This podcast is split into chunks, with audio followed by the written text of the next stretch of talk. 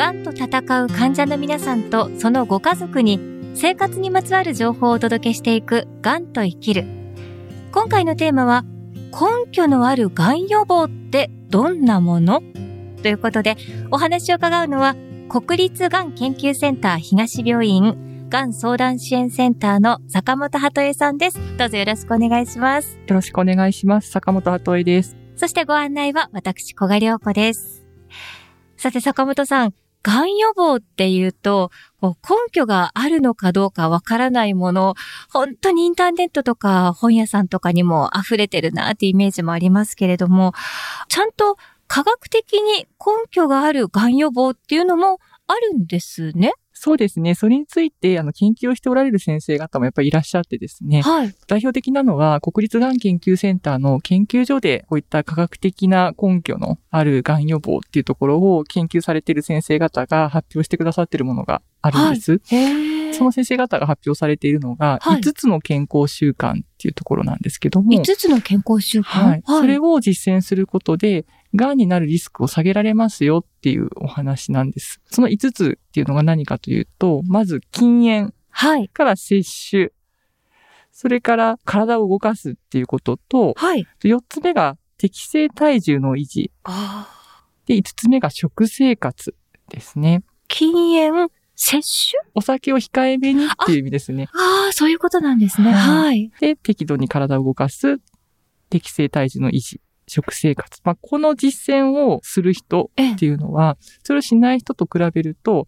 例えば男性だと43%がんになるリスクが低下するって言われてそんなにですか？そうなんですよ。うわ、大きい数字ですね。ですね。本当に。はい女性でもですね、37%リスクが低下するらしいです。あ、でも女性の方が比較的、うんそのそうですね低下する割合っていうのは、男。性ほど大きくないんですね。うんそうですね。うんでもやっぱりこう、まあ、一定数下がるということが分かっているので、ええやっぱり国立がん研究センターとしては、まあ、いろいろな研究をもに基づいて、こういったことが分かっているので、よかったら実践をしてみてくださいっていうことを、情報を発信させていただいてるんですね。へえ。そのタバコっていうとやっぱり害が大きいなってイメージはなんとなくあるんですけど、あとはまあお酒もね飲みすぎない方がいいっていうのはあるんですけど、やっぱり体重とかそういうことも関わってくるんですね。あそうですね。うん例えばですけども、今回はがん予防っていうところでお話をしていますが、例えば肥満のある方はい。で乳がんの方っていうのが、肥満がある方とない方ででは、やっぱり肥満の方は乳がんの再発のリスクが優位に高いっていうことが分かっていたりあとか、そうなんですか。あとやっぱりがんだけじゃなくって、体重ってその他の様々な生活習慣ともはい。関連がありますよね。ええそうですね。心疾患もそうですしねうんだからやっぱりこう、適度に運動をっていうところは結構あの最近健康診断とかでも皆さん指導を受けておられるんじゃないでしょ私うか。もめちゃくちゃ受けてます。そうですよね。はいうんやっぱり、がん予防っていうところもそうなんですけども、やっぱり長生きをする、健康に長生きをするっていうところで、様々な関連があるってことが分かってきているのが体重の部分かなと思います。うん適度にやはり毎日こう体を動かしたり運動習慣を取り入れていればやっぱり体重もそこまで大きく増えたりとかも抑えられますもんね。そうですね。うんじゃあ具体的にこう、どれぐらいの運動がいいんですかっていうこともよく質問を受けるんですけど、気になりますね。ねうんうんまあ、働く世代だと当然これぐらい動いてるかなっていう量なんですが、例えばこう歩く、歩行はいっ。ていうことを、だいたい60分ぐらい毎日やりましょう。うーんこれって、例えば高齢の方だったりすると、はいなかなかこう、お家から出る機会がなくってっていう場合は、ええ、じゃあ男性の方だと、奥さんと一緒にスーパー行って、あの、スーパー一周して帰ってくると、まあ、60分とまではいかなくても、まあでもこう1時間動いたりするじゃそうないですか。ですね。うんうんうんそういう習慣をつけたらどうですかっていうお話をさせていただいたりしますし、あとはですね、汗をかく程度はい。の運動を週に1回。週1回にうん60汗をかく程度、うん汗をかくっていうことは、つまり、まあ結構ちゃんと意識して体を動かさないと、そういう状態にはならないですよね。そうです。ね。ここはですね、まあちょっとこう、私もこれできてるかなって思うところがあるんですけども、ええまあ、こう、いろいろな研究に基づいて、これをやっている方っていうのが、先ほど申し上げたように、あの、一定数、癌の発生リスクを抑えられているっていうところで覚えておいていただくといいかなと思います。はい。私もちょっとコロナ禍になって、ますます家に閉じこもりがちになっていたので、うん、まあ毎日少なくとも60分程度は歩いて、週に1回は小汗をかくぐらいに体を動かして、気をつけたいと思いますが、あの、坂本さん、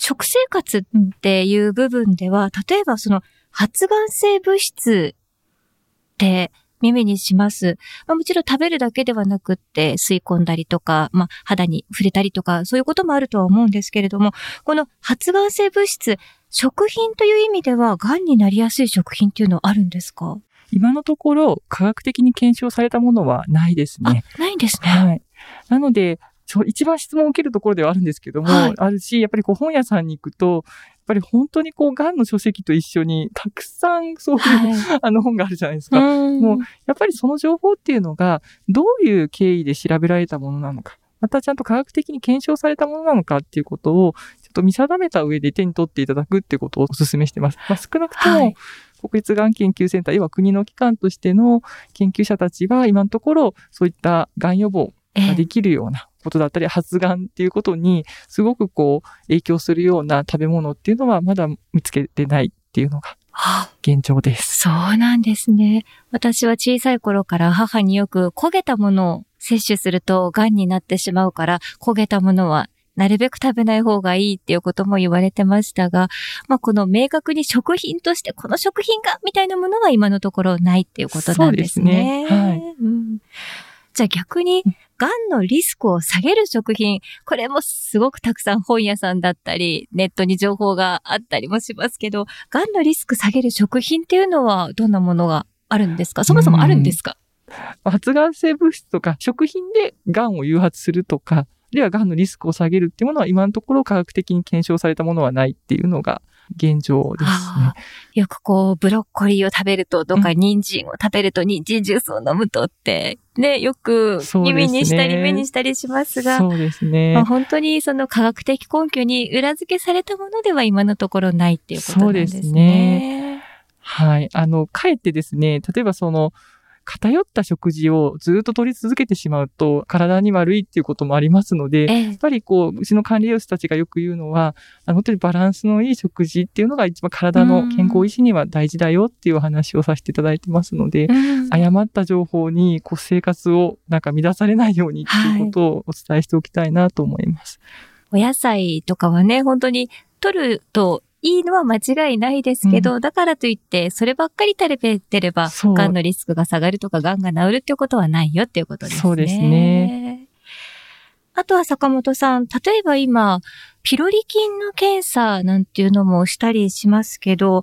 ピロリ菌ってこれ、胃がんの原因になるとも言われてますよね。そうですね。ええ私もこの業界に入って驚いたんですけど、はい、実はですね、あの、日本人の癌になる要因っていうんですかね、はい、が、第1位が喫煙なんですけれども、あ、タバコってもう、それは分かってるんですね。それは明確に。なので、癌予防っていうことを意識するんだったら必ず禁煙しましょうっていうことなんですが、ついで多いのが、なんと、今、小賀さんおっしゃった細菌感染なんですよね。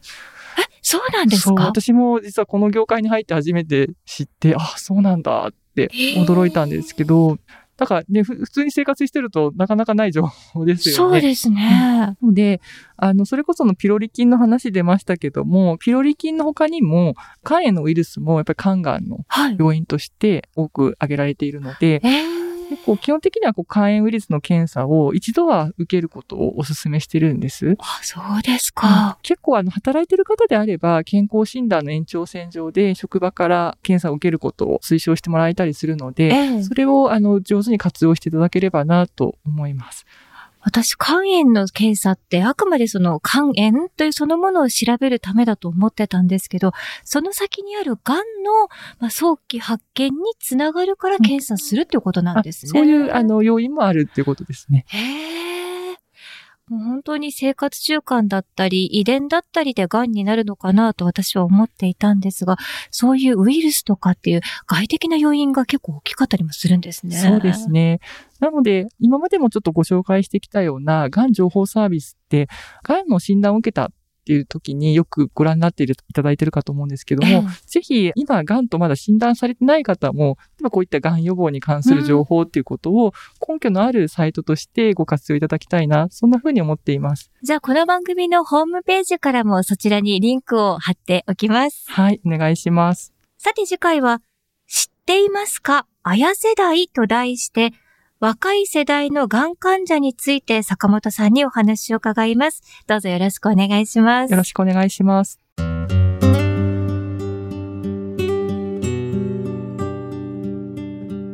ここで三井不動産からのお知らせです。三井不動産は2022年の夏、千葉県柏の葉エリアにある国立がん研究センター東病院の敷地内に病院連携宿泊施設を開業いたします。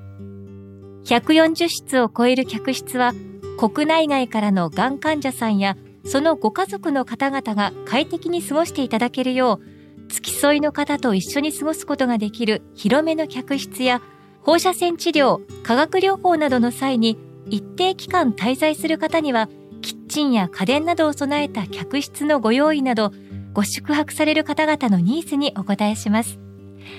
また、より安心して治療に専念していただくために、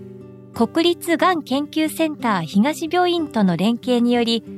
宿泊時の急な体調変化に備えた病院への連絡体制、5G 通信環境の整備などを実現していきます。三井不動産は、この宿泊施設を通して、がんと向き合う患者さんのための安心安全な滞在を提供してまいります。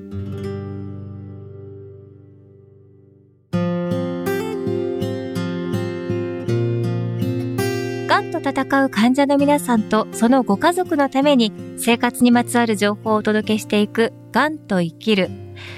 根拠があるがん予防として今日坂本さんに5つ教えていただきましたね。まず1つはタバコはやめる。そしてお酒は控えめに。体を動かす。そして体重を気にする。最後に食生活を見直すということでした。これを聞いて、あ、改めて自分の生活見直さなくてはいけないなと思った方も多いと思います。できるところから一歩一歩やっていきたいですね。さて番組ではお聞きいただいているあなたからの癌にまつわるご相談やご意見、ご感想を募集しています。番組サイトのアンケートからぜひあなたの声をお寄せください。あなたの声がこの番組を作ります。また番組のツイッターアカウント、公式 LINE アカウントでは最新情報などお知らせしています。ぜひ番組サイトから登録してください。